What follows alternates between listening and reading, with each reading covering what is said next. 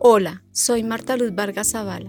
Quiero compartir con ustedes en los siguientes podcasts el tema de la evolución espiritual a través de la oración, estableciendo primeramente la fe en Jesucristo, pasando por la conversión personal que viene de adentro, para descargar el corazón de todas las penas en él y a la vez recibir el alivio de la consolación del Espíritu Santo.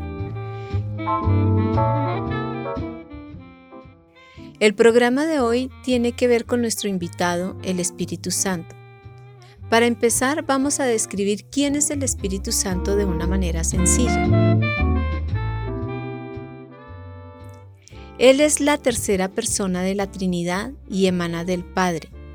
Él es la promesa permanente de Jesucristo de Nazaret que dijo, yo rogaré al Padre y les daré otro protector que permanecerá siempre con ustedes lo encuentran en el libro de Juan, capítulo 14, versículo 16.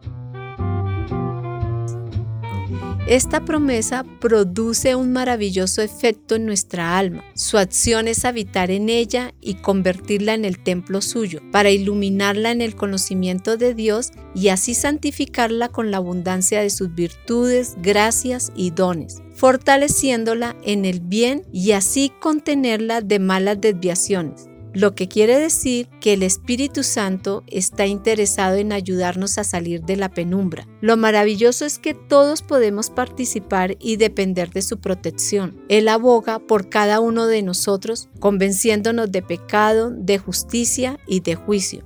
¿Por qué de pecado?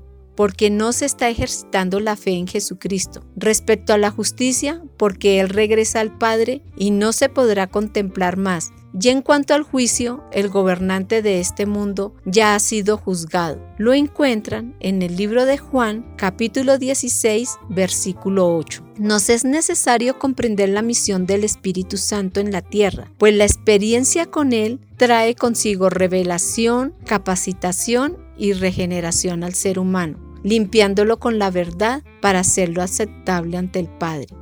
Esto es muy significativo para nosotros. Nos da la oportunidad de elevar nuestra alma para comunicarnos con Él a través de la oración, que puede ser de varias formas, mental o vocal, que consiste en dirigirnos a Dios por medio de pensamientos y afectos. Como referencia tenemos la historia de Ana en Primera de Samuel, capítulo 1, versículo 12 en adelante. Puede existir la oración mental sin la vocal, pero no puede existir la vocal sin la mental por una sencilla razón, pues palabra que no va escoltada de cuidado, de fervor y de devoción no puede ser oración. Asimismo existen oraciones públicas y privadas. Las públicas son las que están dirigidas por los ministros de la iglesia, sujetas a su forma, y las oraciones privadas no están sometidas a esta condición. Una de las oraciones que me gusta practicar es la oración en común, que aunque no es pública tiene un valor incalculable por la promesa de Jesucristo de Nazaret que dice, cuando dos o tres oraren en mi nombre, yo estaré en medio de ellos. Entonces, el reunirnos en el nombre de Jesucristo nos permite pararnos en la brecha con actitud compasiva y misericordiosa, saliendo al encuentro de los necesitados con la certeza de poderlo llamar y Él nos responderá. En el libro de Jeremías, capítulo 33, versículo 3 dice, llámame y te responderé. Te mostraré cosas grandes y secretas que tú ignoras. Otra versión dice, clama a mí y yo te responderé y te enseñaré cosas grandes y ocultas que tú no conoces. Dios le prometió a Jeremías que si le llamaba no solamente le respondería, sino que le mostraría las cosas grandes y secretas